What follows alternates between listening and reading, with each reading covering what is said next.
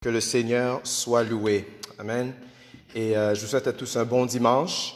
Et je vous encourage à partager ce lien si vous êtes en train de le regarder en direct avec des amis, avec la famille, pour que ça puisse rejoindre vraiment un, plus grand nombre et euh, que le Seigneur soit béni aujourd'hui. Alors aujourd'hui, euh, selon le calendrier chrétien, on célèbre ce qu'on appelle la Pentecôte. La Pentecôte, c'est le jour de l'effusion du Saint-Esprit, du Saint-Esprit, c'est-à-dire, c'est quand le Saint-Esprit est descendu sur les premiers disciples, ils ont été remplis du Saint-Esprit. On appelle ce jour la Pentecôte. Et c'est un jour très spécial pour l'Église. La première mention dans la Bible concernant la Pentecôte se trouve dans le livre qu'on appelle Actes des Apôtres. Et si vous avez une Bible avec vous, euh, on va se mettre peut-être juste en contexte pour commencer, à savoir où est-ce qu'on se situe à ce moment-là. On va lire ensemble les trois premiers versets du premier chapitre du livre d'Actes. Et la parole dit ceci.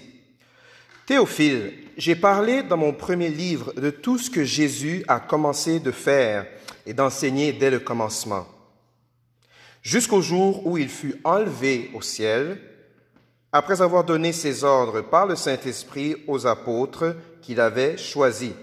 Après qu'il eut souffert, il leur apparut vivant et leur en donna plusieurs preuves, se montrant à eux pendant quarante jours, et parlant des choses qui concernent le royaume de Dieu. Comme il se trouvait avec eux, il leur recommanda de ne pas s'éloigner de Jérusalem, mais d'attendre ce que le Père avait promis, ce que je vous ai annoncé, leur dit-il. Alors ça, c'est le chapitre 1 du livre d'Actes. Il y a plusieurs choses que l'auteur veut qu'on sache d'emblée. La première chose, c'est que euh, Jésus a, avait un ministère où est-ce qu'il a enseigné. Ce ministère l'a amené à souffrir, n'est-ce pas? Il a, il a souffert. Et ça, c'est ce qu'on parle de tout ce qui s'est passé au calvaire. Jésus est mort. Par la suite, il nous rappelle aussi qu'il est apparu vivant. Il ne dit pas qu'il ne semble qu'il est ressuscité, mais s'il est apparu vivant, ça implique la résurrection Jésus. Et aussi l'utilisation de ce mot, il est apparu vivant. C'est comme un peu pour nous faire réaliser qu'il ne s'agissait pas d'une hallucination ou que ceux qu'il avait vus vivants n'étaient pas en train d'imaginer d'avoir vu quelque chose, d'avoir vu un fantôme, mais qu'on parle bien d'un être vivant. Et c'est pendant 40 jours que ces preuves se sont manifestées. Et quand on voit le chiffre 40 dans la Bible, et on peut penser, euh, sans vouloir tomber dans la numérologie nécessairement, mais 40 fait toujours référence à une période de test, une période d'épreuve, une période de validation. Et donc, pendant cette période clé de 40 jours, Jésus apparaît à plusieurs reprises, confirmant à ses disciples qu'il est bel et bien ressuscité. Il voulait leur communiquer cette vérité spirituelle qu'il était bel et bien ressuscité. Ensuite, l'auteur dit que Jésus a recommandé à ses disciples de rester, de ne pas s'éloigner à Jérusalem. Quand on entend le mot recommandé dans notre langage usuel, euh, on peut penser que c'était euh, quelque chose d'optionnel. Je te recommande de faire ceci. Et ça peut dire laisser le choix à celui qui écoute la recommandation de soit la prendre ou de la laisser. Mais vraiment, le mot ici de recommander, le, le mot grec fait référence à donner un ordre. C'est pour ça qu'aussi, dans le même chapitre, les premiers, versets, les premiers trois versets, il a donné ses ordres à ses disciples. Et donc, il leur a exigé de euh, rester à Jérusalem. Non pas seulement de rester à Jérusalem, mais d'être en attente. En attente de quelque chose qui allait venir. En attente d'une promesse qui allait venir du Père. Et par la suite, comme on l'a vu dimanche dernier, Jésus a été élevé et il a été enlevé. C'est pas une erreur de frappe ni une tautologie, mais c'est pour montrer qu'il y a deux aspects à l'ascension de Jésus. Il a été élevé, il a été enlevé. Et donc ça, c'est un peu le contexte dans lequel on se trouve dans Acte chapitre 1 et qui nous amène à Acte chapitre 2, qui va être notre texte d'aujourd'hui. Et le titre du message, c'est La Pentecôte, tout simplement. Alors on va prier et demander que le Seigneur ouvre notre esprit pour ce message ce dimanche. Tendre Père, je te rends gloire, je te bénis pour ta parole qui ne peut que nous faire du bien. Je te demande de bénir tous les bien-aimés, les frères et sœurs, partout là où ils sont, qui sont présentement euh, connectés sur Facebook, sur Instagram et qui pourront peut-être nous écouter aussi par podcast. Je te demande de les bénir. Je te demande, Seigneur, de leur communiquer, Seigneur, Alléluia, ton esprit, afin qu'ils puissent comprendre les Écritures, alléluia, et que ça puisse leur être à salut, dans le nom de Jésus-Christ. Amen. Amen. Donc on va lire le, texte du jour qui nous intéresse. Ça se trouve dans le livre des Actes, Actes des Apôtres, chapitre 2. On va lire les 13 premiers versets pour avoir la pleine compréhension, la pleine histoire. Le jour de la Pentecôte, ils étaient, les disciples, tous ensemble dans le même lieu. Tout à coup, il vint du ciel un bruit, comme celui d'un vent impétueux. Il remplit toute la maison où ils étaient assis. Des langues semblables à des langues de feu leur apparurent séparés les unes des autres, et se posèrent sur chacun d'eux. Et ils furent tous remplis du Saint-Esprit, et se mirent à parler à d'autres, en d'autres langues, selon que l'Esprit leur donnait de s'exprimer. Or, il y avait en, en séjour à Jérusalem des Juifs, hommes pieux, de toutes les nations qui sont sous le ciel. Au bruit qu'il y eut, qui eut lieu, la multitude accoura et fut confondue, euh, parce que chacun les entendait parler dans sa propre langue. Ils étaient tous dans l'étonnement et la surprise, et ils se disaient les uns aux autres, Voici ces gens qui parlent, qui parlent, ces gens qui parlent, ne sont-ils pas tous des Galiléens? Et comment les entendons-nous dans notre propre langue à chacun, dans notre langue maternelle? Parthes, Mèdes, Élamites, ceux qui habitent la Mésopotamie, la Judée, la Cappadoce, le Pont, la Phrygie, la Pamphylie, l'Égypte, le territoire de la Libye, voisine de Cyrène, et ceux qui sont venus de Rome, juifs et prosélytes, crétois et arabes, comment les entendons-nous parler dans nos langues des merveilles de Dieu? Ils étaient tous dans l'étonnement et ne sachant que penser, ils se disaient les uns aux autres, que veut dire ceci?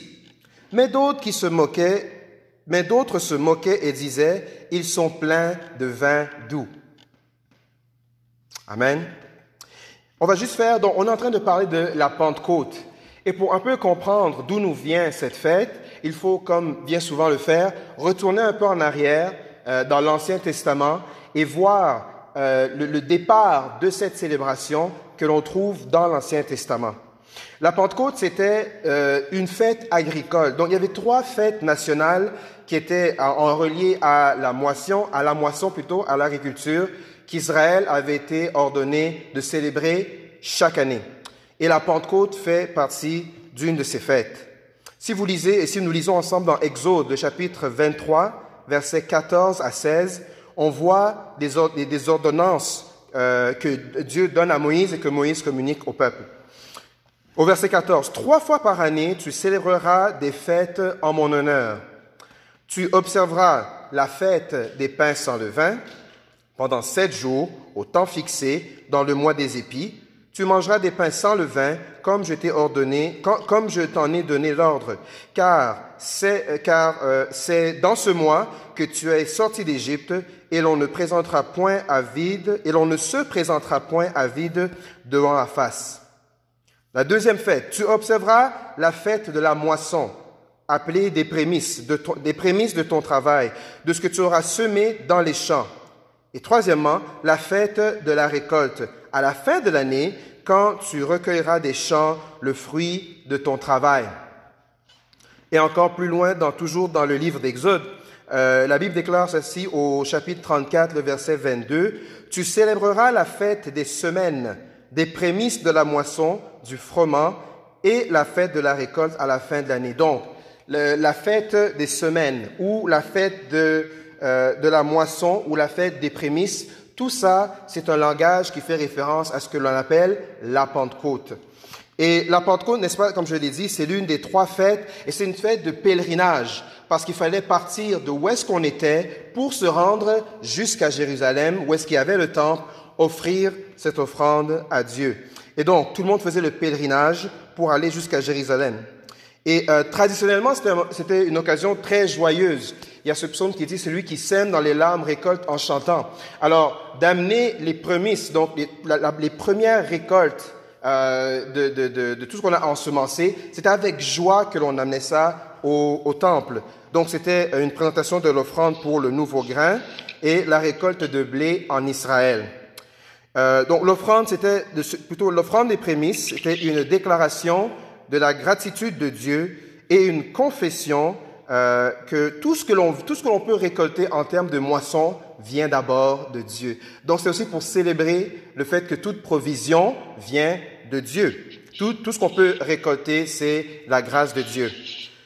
Euh, de plus, en donnant les prémices de notre produit, c'était aussi pour faire en sorte que euh, on, on, ne faisait pas seulement qu'amasser. Et ça nous fait penser aussi à, la manne. La manne, Dieu demandait au peuple d'aller chaque jour chercher ce dont ils avaient besoin, et ça, allait être suffisant pour toute la journée. Alors, les prémices, c'était aussi pour qu'on se rappelle que Dieu nous donne suffisamment ce qu'on a besoin, et ça veut dire qu'on peut aussi lui donner la première partie de nos moissons.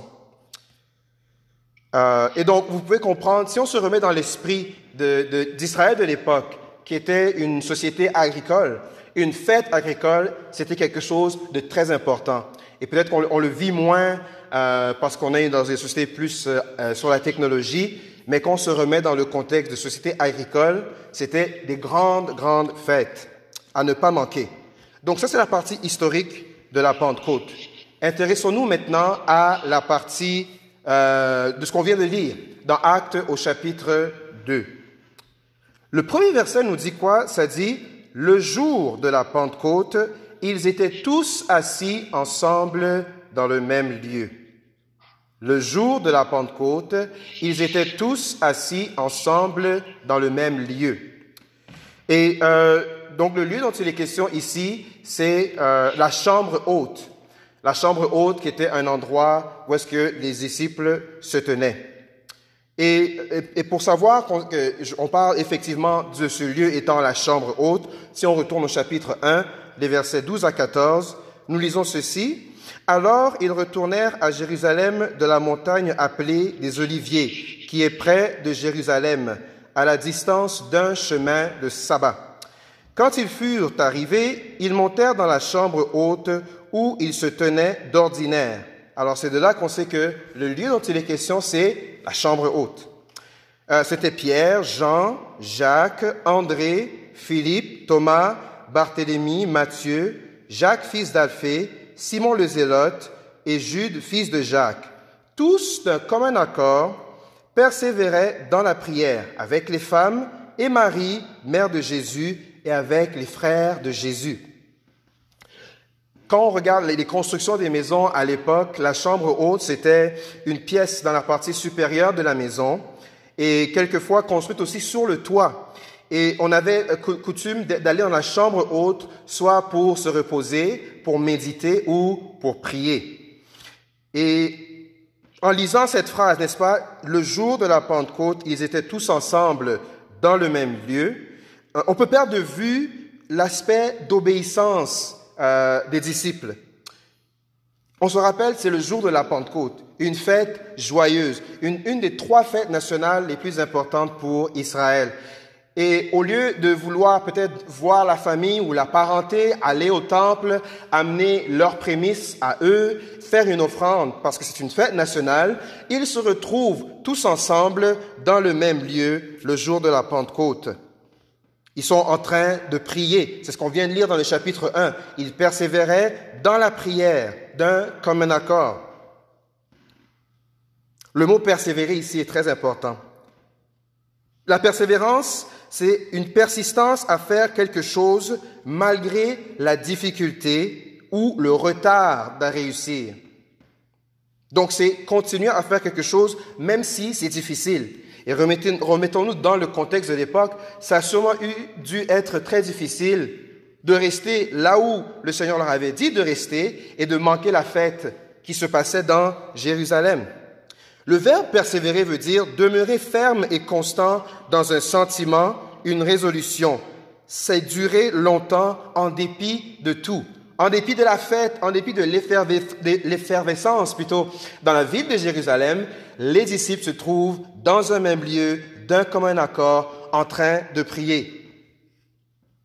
La, recommandation de Jésus n'était pas seulement de rester à Jérusalem, mais c'était aussi euh, d'attendre, n'est-ce pas, la promesse qui venait du Père. Jérusalem, c'était le premier niveau de, des ordres que Jésus avait donné. Restez à Jérusalem. Et le deuxième niveau, attendez la promesse du Père. Et donc, à Jérusalem, ils sont déjà là. Ils sont retournés, quand on, se ramène dans le texte de l'Ascension, ils étaient sur la montagne des Oliviers, ils sont retournés jusqu'à Jérusalem et ils, sont, ils ont attendu dans la chambre haute. Mais le deuxième aspect, celui d'attendre la promesse, euh, c'était la partie, si je peux vous la proposer, qui était un peu plus difficile. Parce que dans cette attente, c'était pas une attente oisive. C'était pas une attente où est-ce qu'on se tournait les pouces. Et même si on lit qu'ils étaient assis, on voit au verset, euh, dans le verset 1 qu'ils étaient assis, mais dans le chapitre 1 plutôt, mais qu'ils étaient d'un commun accord persévérant dans la prière. Ils étaient en train d'attendre la promesse, et c'était dans une attente de persévérance. Et on voit une, image de disciples différente de celle qui étaient, euh, ceux qui étaient dans le jardin avec Jésus lors de sa passion, où est-ce que Jésus leur a dit, vous n'arrivez même pas à prier une heure avec moi. Et à trois fois, Jésus les voit euh, endormis. Mais on voit ici une nouvelle image des disciples qui sont dans la prière en attente de la promesse du Père. Il y a un autre aspect intéressant ici dans cette attente et du fait que euh, les disciples se trouvent dans la chambre haute. Donc, j'ai parlé, qu'on a lu plus tôt dans Exode, il y a trois fêtes nationales qui étaient célébrées. Il y a la fête des pains sans levain, il y a la fête de la moisson et il y a la fête des semaines et la fête de la récolte. Et dans, la, fête de pains sans levain, pendant sept jours, Israël devait manger du pain dans lequel il n'y avait pas de levain. Et pour euh, Jésus a souvent utilisé l'image du levain pour montrer le mal, euh, la corruption qui peut y avoir. Parce que le levain, en fait, c'est une, c'est un élément chimique lorsqu'on le met dans le pain qui fait lever toute la pâte. Et donc, euh, quand il parlait à ses disciples par rapport à aux mises en garde, à l'instruction, aux enseignements des pharisiens, Jésus leur dit, dans Matthieu 16, verset 6, Gardez-vous avec soin du levain des pharisiens et des sadducéens. Et donc ici, le levain, c'est une métaphore pour parler de la corruption morale, de ce qui peut être enraciné dans la nature de l'homme et qui a tendance à infecter tout ce qu'il y a autour de lui. Et sachant que ses disciples étaient en attente de quelque chose qui allait révolutionner le monde, sachant que ses disciples étaient en attente d'une promesse qui allait bouleverser le cours de l'histoire jusqu'à aujourd'hui, Jésus leur dit de se mettre de côté, de se mettre à l'écart, un peu comme le pain sans le vin, pour ne pas subir la corruption ou les influences d'extérieur qui pourraient les empêcher d'être prêts à la mission à laquelle Jésus les appelait. Et donc, il y a un beau parallèle à tracer ici entre la fête des pains sans le vin et le fait que les disciples sont dans la chambre haute en train d'attendre, un peu comme mis à l'écart, un peu comme mis, à l'écart plutôt, mis à part pour le travail à laquelle, auquel euh, le Seigneur les avait appelés. Et à cause de leur obéissance et à cause de leur persévérance, n'est-ce pas, ils ont obéi, ils sont restés à Jérusalem, ils ont persévéré dans la prière, Bien qu'ils n'ont pas pu amener les prémices au temple, les disciples qui se sont trouvés dans la chambre haute sont devenus eux-mêmes des prémices. Parce qu'ils sont devenus la première, les premiers fruits de ce que le Saint-Esprit est venu faire comme œuvre sur la terre après le départ de Jésus. Donc, c'était les premiers qui ont lancé cette œuvre qui s'appelle aujourd'hui l'Église universelle. Et donc, on voit encore que tout se tient ici, tout est connecté, où est-ce que ils se sont mis à l'écart comme le pain sans le vin à cause de leur obéissance et leur persévérance. Ils n'ont pas pu amener les prémices au temple, mais ils sont devenus eux-mêmes les prémices, les premiers fruits de ce qu'on appelle aujourd'hui l'Église. Et encore aujourd'hui, on parle de ces personnes comme étant la fondation des apôtres. Jésus est la pierre angulaire et la fondation de tout ce que l'on connaît sur la foi chrétienne. Ça nous vient de ces personnes-là qui étaient dans la chambre haute et qui étaient les, prémices de Dieu. Il y a aussi une grande leçon euh, à tirer pour nous qui nous disons euh, disciples. Malgré l'effervescence qu'il puisse y avoir autour de nous, la réponse à nos prières se trouve dans notre obéissance et notre persévérance par rapport à ce que Christ demande de nous. Et on est dans un monde, bien aimé, en ce moment qui est en pleine effervescence.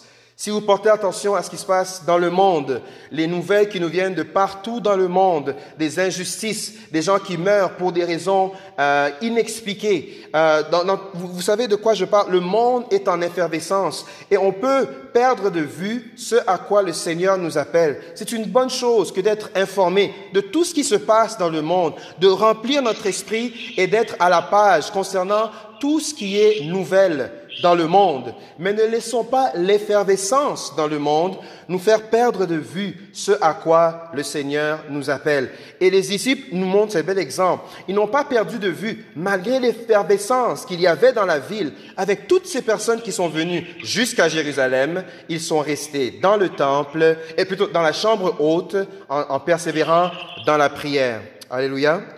Et ceux qui nous suivent euh, par rapport... Euh, dans les médias comme Zoom, merci de mettre vos micros sur euh, silencieux pour qu'on puisse bénéficier du plus grand silence euh, sur la séance live. Amen. Alors, donc, on passe maintenant au deuxième chapitre. Dans Acte 2, euh, verset 2 plutôt, le deuxième verset. La Bible dit, tout à coup, il vint du ciel un bruit comme un vent impétueux, et il remplit toute la maison où ils étaient assis. Tout à coup du ciel vint d'un bruit, comme celui d'un vent impétueux. On va essayer un peu de déconstruire cette phrase en ses éléments constitutifs. D'abord, on voit que tout à coup du ciel, tout à coup du ciel, l'effusion du Saint-Esprit, le jour de la Pentecôte, est d'abord et avant tout l'œuvre de Dieu, notre Père qui est dans les cieux. Et c'est du ciel que tout à coup s'est produit quelque chose. C'est aussi la même pensée que l'on retrouve lorsque euh, Dieu donne à Moïse l'instruction par rapport à la fête des prémices, ou d'ailleurs même aux trois fêtes nationales. Dans Exode 23, les versets 14 à 16, la Bible déclare, Trois fois par année, tu célébreras des fêtes en mon honneur. Ça, c'est l'Éternel qui parle. Et donc, la fête n'est pas vraiment à propos du prémisse. La fête n'est pas à propos de la récolte. Mais la récolte, c'est quelque chose qui est censé nous faire penser qu'il y a quelqu'un qui est en contrôle des temps et des circonstances, te permettant, me permettant à récolter quelque chose. Ça, c'est la première chose. Donc, durant la récolte, c'est l'œuvre de Dieu. Et d'une manière tellement intangible que des fois on l'oublie. Parce qu'il suffit qu'il y ait sécheresse. Il suffit qu'il y ait maladie. Il suffit qu'il y ait des animaux qui ravagent. Et la récolte est perdue. Et donc, oui, l'homme sème, mais ce qui fait pousser, ce qui fait croître, c'est Dieu. Alors Dieu est à l'œuvre même euh, au niveau de la récolte et au jour de la Pentecôte, c'est encore Dieu qui est à l'œuvre. C'est du ciel que vient un bruit. Un bruit comme celui d'un vent. Le mot vent ici est très important parce que dans sa traduction en grec, ça fait aussi référence au souffle de vie. ça, traduit aussi par le mot vent et par la respiration. Et quand on regarde la Pentecôte, le, Saint-Esprit est descendu sur les disciples. Ils ont parlé en langue. Des gens sont venus en demandant qu'est-ce qui se passe ici? Et Pierre s'est levé et il a prêché. Après avoir prêché, c'est 3000 âmes qu'on dit qui se sont rajoutées à l'Église. Et donc, le jour de la Pentecôte, c'est le jour de la naissance de l'Église. Le jour de la Pentecôte, c'est le jour de la naissance de l'Église. Et pour donner naissance à l'Église, il y a un souffle de vie qui a été soufflé sur des personnes qui étaient en prière en l'attente d'une promesse. Les disciples étaient déjà là, n'est-ce pas? Ils étaient là dans la chambre haute. Ils étaient en prière, mais tant et aussi longtemps que le souffle, que le vent n'avait pas soufflé sur eux, rien ne se serait passé. Et ça doit nous faire penser aussi quand on regarde dans Genèse, lorsque Dieu a créé l'homme. La Bible déclare, l'Éternel forma l'homme de la poussière de la terre. Mais si ça serait, là, l'homme ne serait que la poussière de la terre. Mais il souffla dans ses narines un souffle de vie et l'homme devint un être vivant. L'Éternel a soufflé un souffle de vie sur les disciples, le vent qui vient du ciel, et c'est comme ça qu'ils sont devenus cet être vivant, cette entité vivante qu'on appelle le corps de Christ, l'Église. Amen. Il y avait besoin du souffle de vie pour que l'homme passe de la poussière à une âme vivante, à un être vivant, et il a fallu le souffle qui vient du ciel pour que l'Église devienne aussi une entité vivante, le corps de Christ. Et on dit que le vent impétueux a soufflé, a soufflé plutôt, pardon, et il a rempli toute la maison. Et ça aussi, ça, ça doit nous allumer à quels, les autres instants dans la Bible où est-ce qu'on fait référence à quelque chose qui a rempli toute la maison.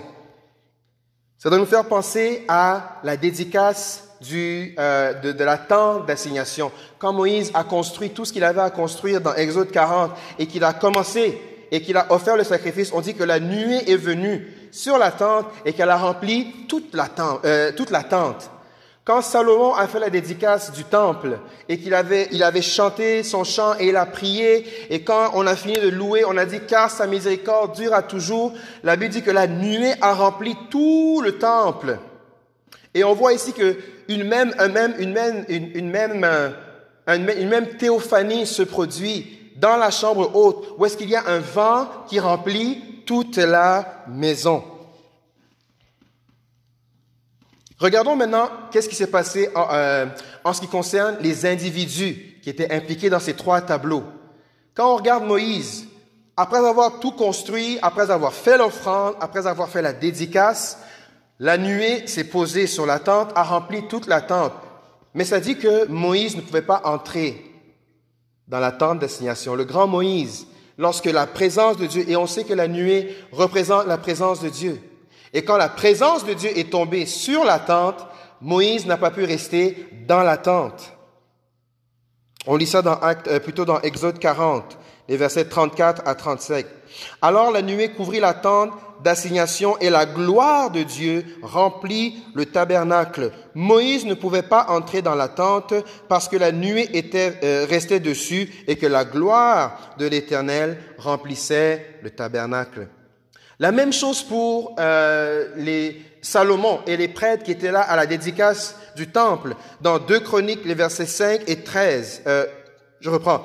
2 Chroniques 5, du verset 13 au verset 14. La Bible déclare, les trompettistes et les musiciens jouèrent ensemble à l'unisson pour louer et célébrer l'Éternel. Les musiciens euh, firent retentir les trompettes, les cymbales et les autres instruments, et ils louèrent l'Éternel en chantant, car il est bon, car sa miséricorde dure à toujours.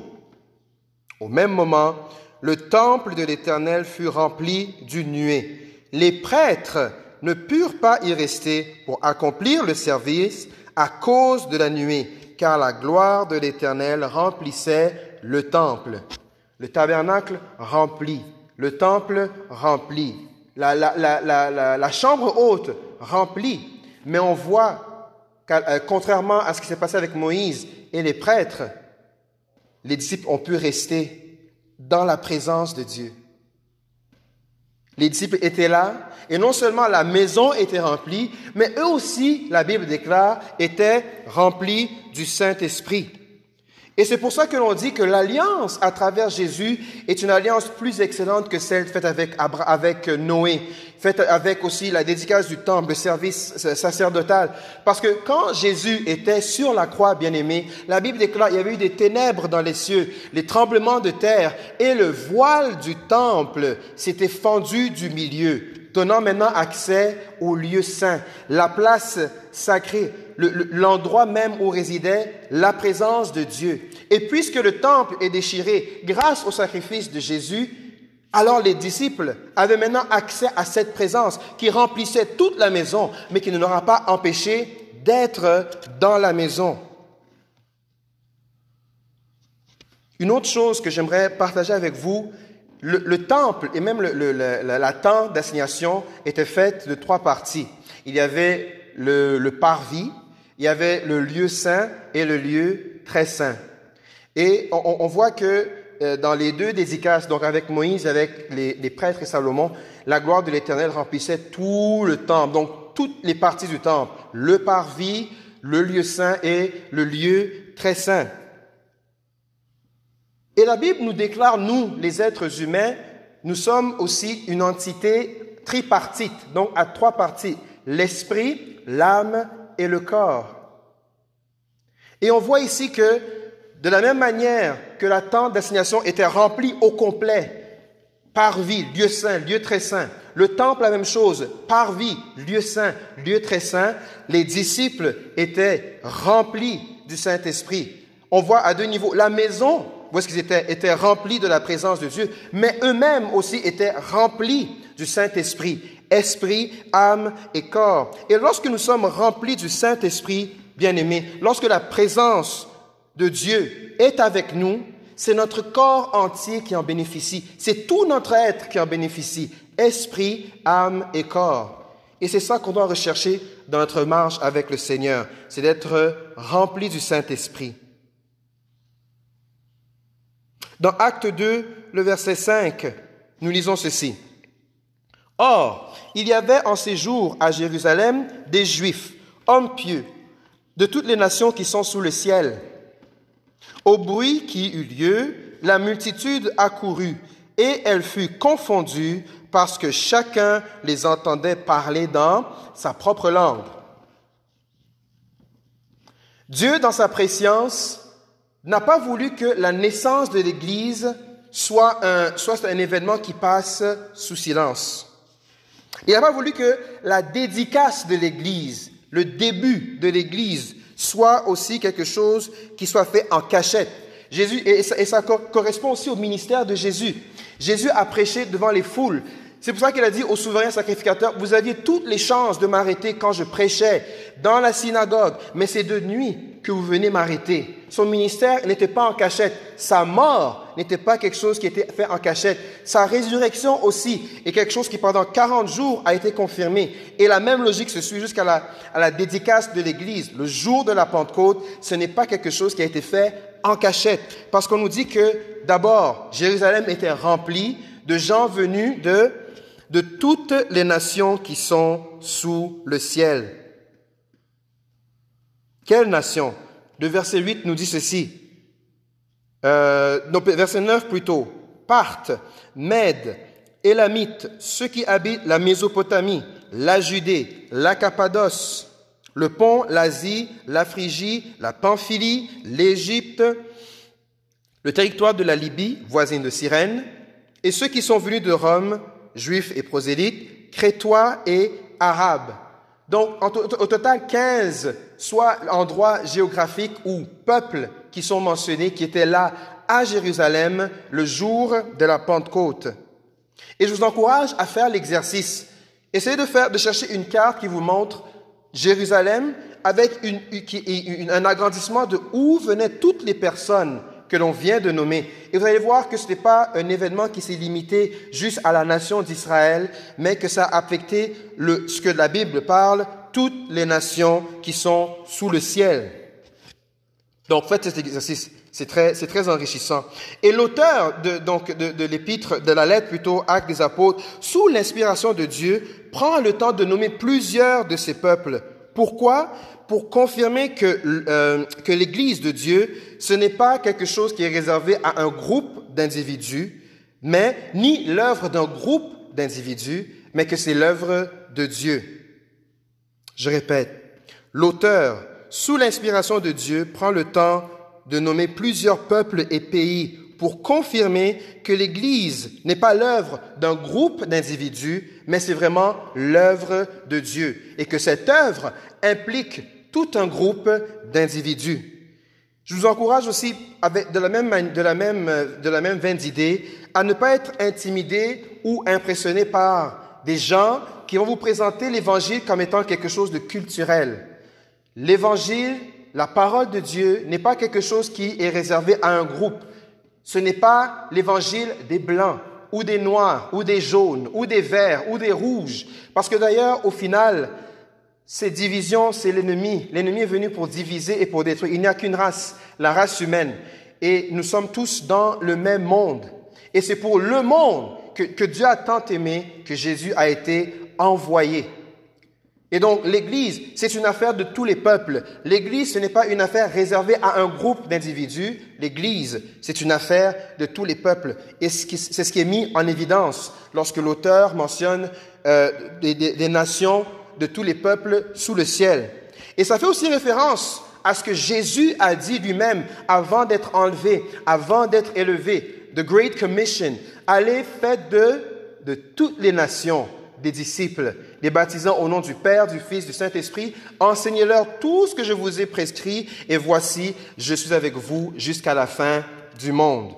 Vous lisez ça dans Matthieu 28, euh, du verset 19 au verset 20. Et donc, les derniers ordres de Jésus de prêcher à toutes les nations, dans sa présence, Dieu fait en sorte que la première opportunité de prêcher, toutes les nations se retrouvent à Jérusalem. Et on voit dans ça, bien aimé, la préscience de Dieu. On doit voir dans ça le fait que la Pentecôte est d'abord et avant tout l'œuvre de Dieu. Avant même que les disciples aient la chance d'aller vers toutes les nations, Dieu a permis que toutes les nations soient à Jérusalem pour être témoins de la dédicace de l'Église.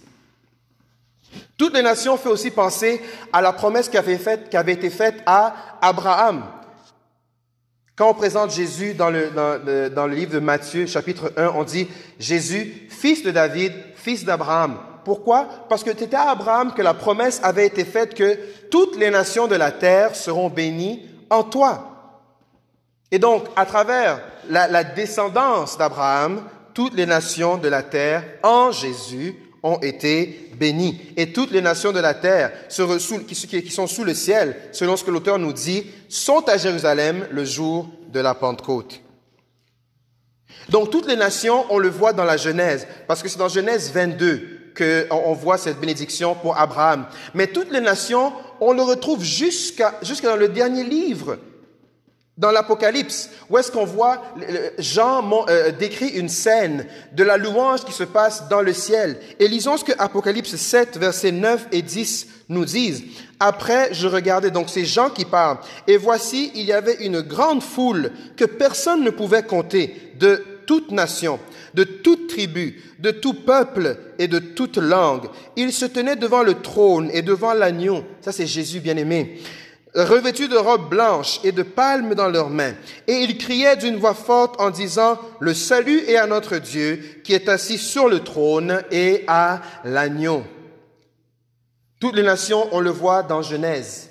Toutes les nations sont mentionnées dans, le, ministère de Jésus lorsqu'il quitte son il finit son ministère avant de monter vers le Père. Il est en train d'encourager que toutes les nations puissent recevoir le message de l'Évangile. Et on voit que ce qui attend un rassemblement devant le trône de grâce, devant le trône de l'agneau, c'est un rassemblement qui inspire et qui inclut plutôt toutes les nations, toutes les tribus, tous les peuples et toutes les langues.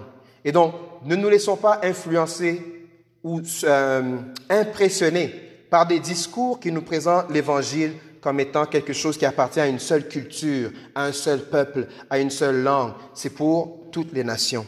Amen. Poursuivons la lecture. Donc, euh, les, gens, se posent des questions et au bruit de ce vent impétueux se demandent d'où vient ce bruit et ce qui crée bien, euh, évidemment l'étonnement. Dans Acte 2, le verset 18, euh, plutôt 12 et verset 13, la Bible déclare ceci. Ils étaient tous dans l'étonnement et ne sachant que penser, ils se disaient les uns aux autres, Que veut dire ceci? Mais d'autres se moquaient et disaient, Ils sont pleins de vin doux. Un, groupe de toute la populace se pose une question. Et l'autre groupe, qui a aussi entendu, qui a aussi été témoin de ce vent impétueux, qui sont témoins de gens qui parlent dans d'autres langues, mais sachant qu'ils sont seulement galiléens.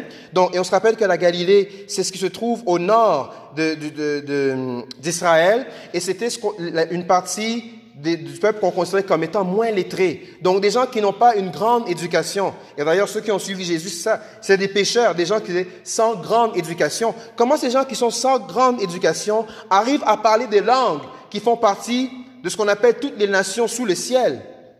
What's going on? Qu'est-ce qui se passe ici? Et ce passage confirme deux choses. C'est que devant la manifestation de la puissance de Dieu, lorsque quelque chose de grandiose se passe, il y aura toujours deux réactions. Il y aura ceux qui vont se poser des questions et savoir qu'est-ce qui se passe? On voudrait savoir qu'est-ce qui se passe, ceux qui, sont, qui ont l'oreille attentive à vouloir comprendre. Et il y aura ceux qui vont préférer se moquer de la situation, malgré toutes les preuves qui sont devant eux, malgré le fait d'être des témoins oculaires. Une partie du groupe s'est moquée, alors qu'une partie du groupe a cherché à comprendre qu'est-ce qui se passait. Et euh, ce, constat s'effectue, n'est-ce pas, depuis le début de, l'Église, qu'il y, y, a ces deux camps, ces deux réactions, ces deux groupes. Et si aujourd'hui, au message de l'Évangile, lorsqu'il est prêché, ça suscite deux types de réactions, bien aimés, ça ne doit pas nous surprendre. Il y a de ces gens qui vont entendre parler du message de l'Évangile et vont vous poser une question. Ils vont vouloir en savoir plus. Mais il y a aussi un groupe qui vont vouloir se moquer, qui vont dire que ce, que ce ne sont que des fables, ce sont des histoires pour faire dormir les enfants la nuit. Et si déjà, au jour de la Pentecôte, il y avait ces deux groupes, ne nous étonnons pas que ces deux groupes existent encore aujourd'hui. Et même, mettons de côté la, Pentecôte et ce, miracle. Devant l'œuvre de Dieu, il y a toujours ces deux réponses. La plus grande œuvre à laquelle vous et moi on a encore accès aujourd'hui, c'est la création de ce monde, l'existence de ce monde. Et la Bible déclare dans euh, Psaume verset 19, verset 1 à 4, au chef des chantres, Psaume de David, les cieux racontent la gloire de Dieu et l'étendue manifeste l'œuvre de ses mains. Le jour en instruit un autre la nuit en donne connaissance à une autre nuit. Ce n'est pas une, un, un langage, ce ne sont pas des paroles dont le son ne sont point entendus. Leur retentissement parcourt toute la terre, leurs accents vont aux extrémités du monde.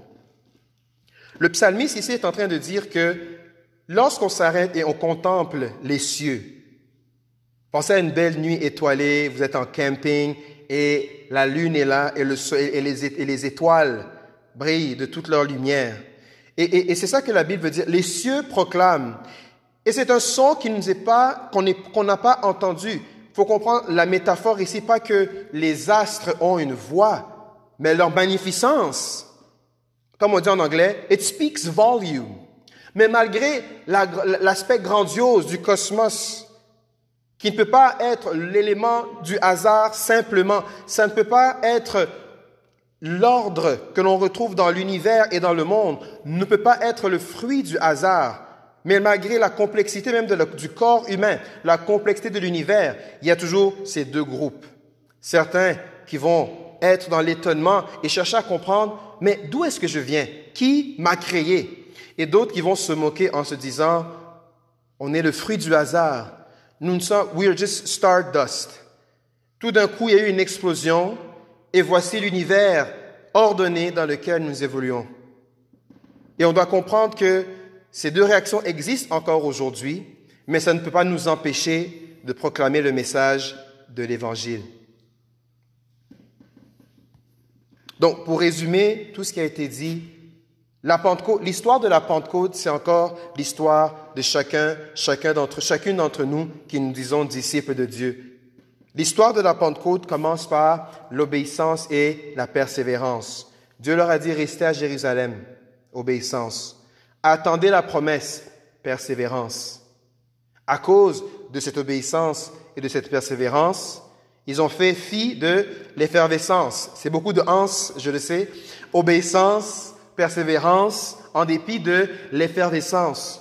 Et nous aussi, bien-aimés, en dépit de tout ce qui peut y avoir comme effervescence dans ce monde, je nous encourage vraiment à ne pas perdre de vue que le Seigneur demande de nous notre obéissance.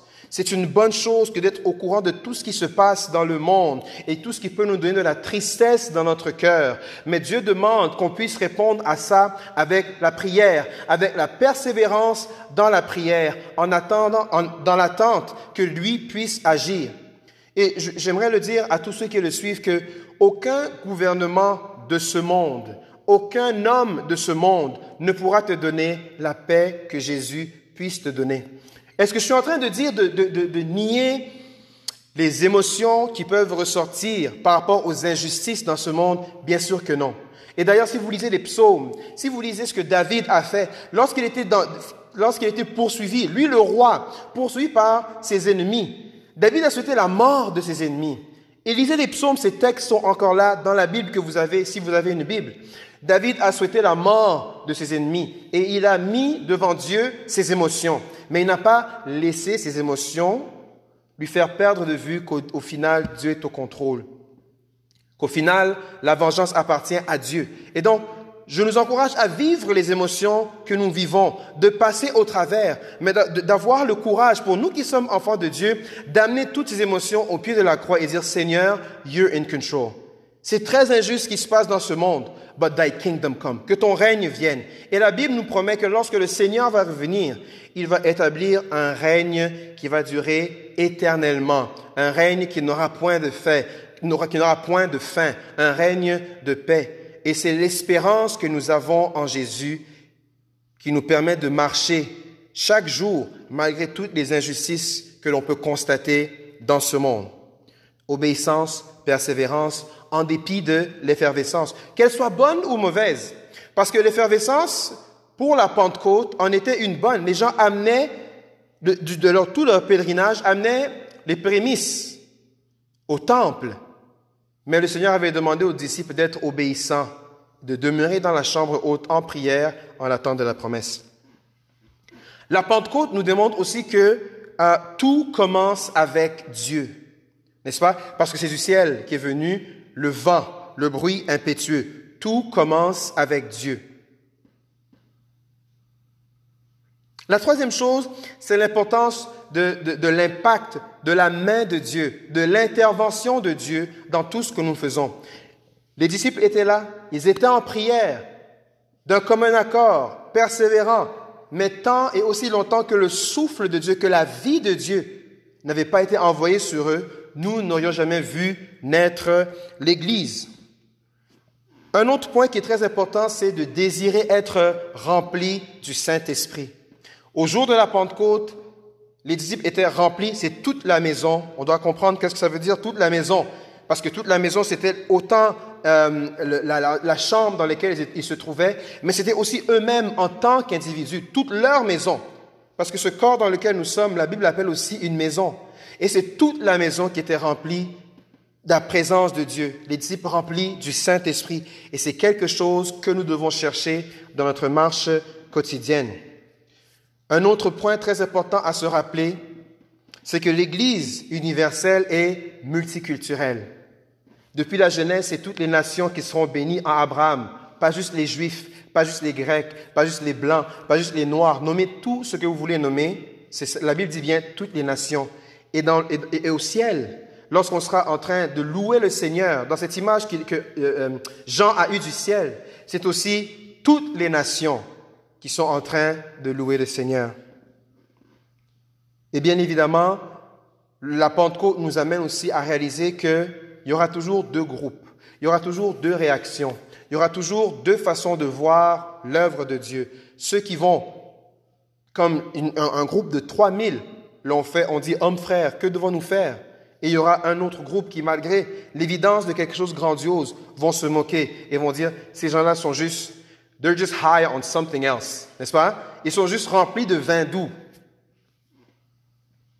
Et la dernière chose avec laquelle j'aimerais euh, vous laisser, c'est que euh, on a mentionné au départ que la, Pentecôte s'inscrit dans trois fêtes nationales, trois éléments. Trois fois par année, Israël devait louer l'Éternel. Les pains sans levain, la fête de la récolte et la, fête de la moisson plutôt, euh, des prémices et de, de la récolte.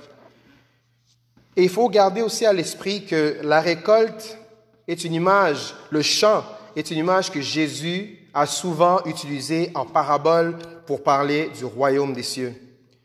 Et une parabole qui est d'une grande importance, c'est celle du ben, le, le champ est livré. Et Jésus parle d'un semeur qui est allé semer. La nuit, l'ennemi est venu, a semé sa semence. Le bon grain et l'ivraie ont poussé en même temps. Et parce qu'il parlait en image, les disciples qui étaient avec lui n'avaient pas saisi ce qu'il voulait leur dire. Et dans Matthieu 13, verset, 60, euh, plutôt, euh, verset 36 à 39, la Bible déclare ceci. Alors, il, Jésus, renvoya la foule et entra dans la maison. Ses disciples s'approchèrent de lui et dirent, Explique-nous la parabole de l'ivraie du champ. Il, Jésus répondit, Celui qui sème la bonne semence, c'est le Fils de l'homme. Dieu a tant aimé le monde qu'il a donné son Fils. Jésus est venu semer la bonne semence. Le champ, c'est le monde. Dieu a tant aimé le monde. La bonne semence, ce sont les fils du royaume. Et on voit un exemple de la bonne semence comme étant les disciples, les prémices, donc le, tout début, n'est-ce pas, de ce, de ce qu'on appelle aujourd'hui l'Église, et encore aujourd'hui qui produit du fruit. La bonne semence, ce sont les fils du royaume. L'ivraie, ce sont les fils du malin. L'ennemi qu'il a semé, c'est le diable. La moisson, c'est la fin du monde. Les moissonneurs, ce sont les anges.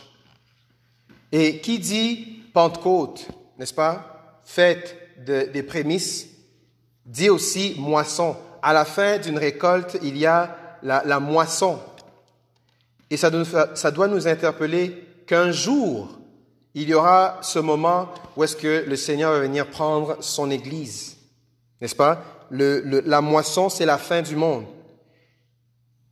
Et les moissonneurs, ce sont les anges. Et j'aimerais te lancer ce message, mon ami, mon bien-aimé, à te poser la question et à savoir, en connaissant qu'il y aura la fin de toute chose est proche, dit la parole de Dieu. Et en interpellant, en t'interpellant, en faisant une introspection, pose-toi la question sur ton éternité. Parce que Dieu a mis en chacun d'entre nous la pensée de l'éternité.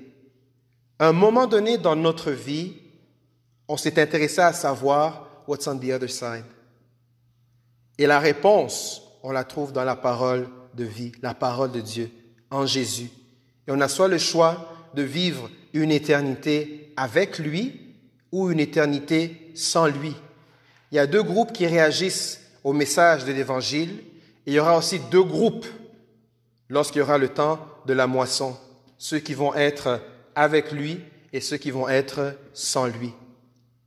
Et que ce message sur la Pentecôte puisse t'encourager, mon frère, ma sœur, à reconsidérer tes voies, à considérer Jésus comme étant le chemin, la vérité et la vie. Jésus t'aime. Amen. On va juste terminer en prière et demander que le Seigneur puisse euh, sceller ses paroles dans nos cœurs. Père éternel, je te rends gloire, je te bénis, Alléluia, pour ta parole. Merci éternel car elle nous fait le plus grand bien. Merci éternel pour tous ceux qui ont pu suivre ce message en direct, ceux qui vont le suivre en différé. Père, je te demande, Alléluia, que ta main soit sur nous. Que tu puisses nous enseigner, Seigneur, ta vérité. Qu'elle puisse transformer nos vies comme elle a bouleversé la vie de ces gens qui étaient dans la chambre haute et qui continuent encore à bouleverser des vies. Alléluia tu veux notre bien, Père éternel. Que ton Saint-Esprit, Alléluia, nous remplisse de jour en jour, comme cela a été le cas le jour de la Pentecôte. Puisses-tu aussi sceller ces paroles dans nos cœurs, qu'elles puissent porter du fruit en abondance. Dans le nom puissant de Jésus, j'ai ainsi prié. Amen. Bon dimanche, que le Seigneur vous bénisse.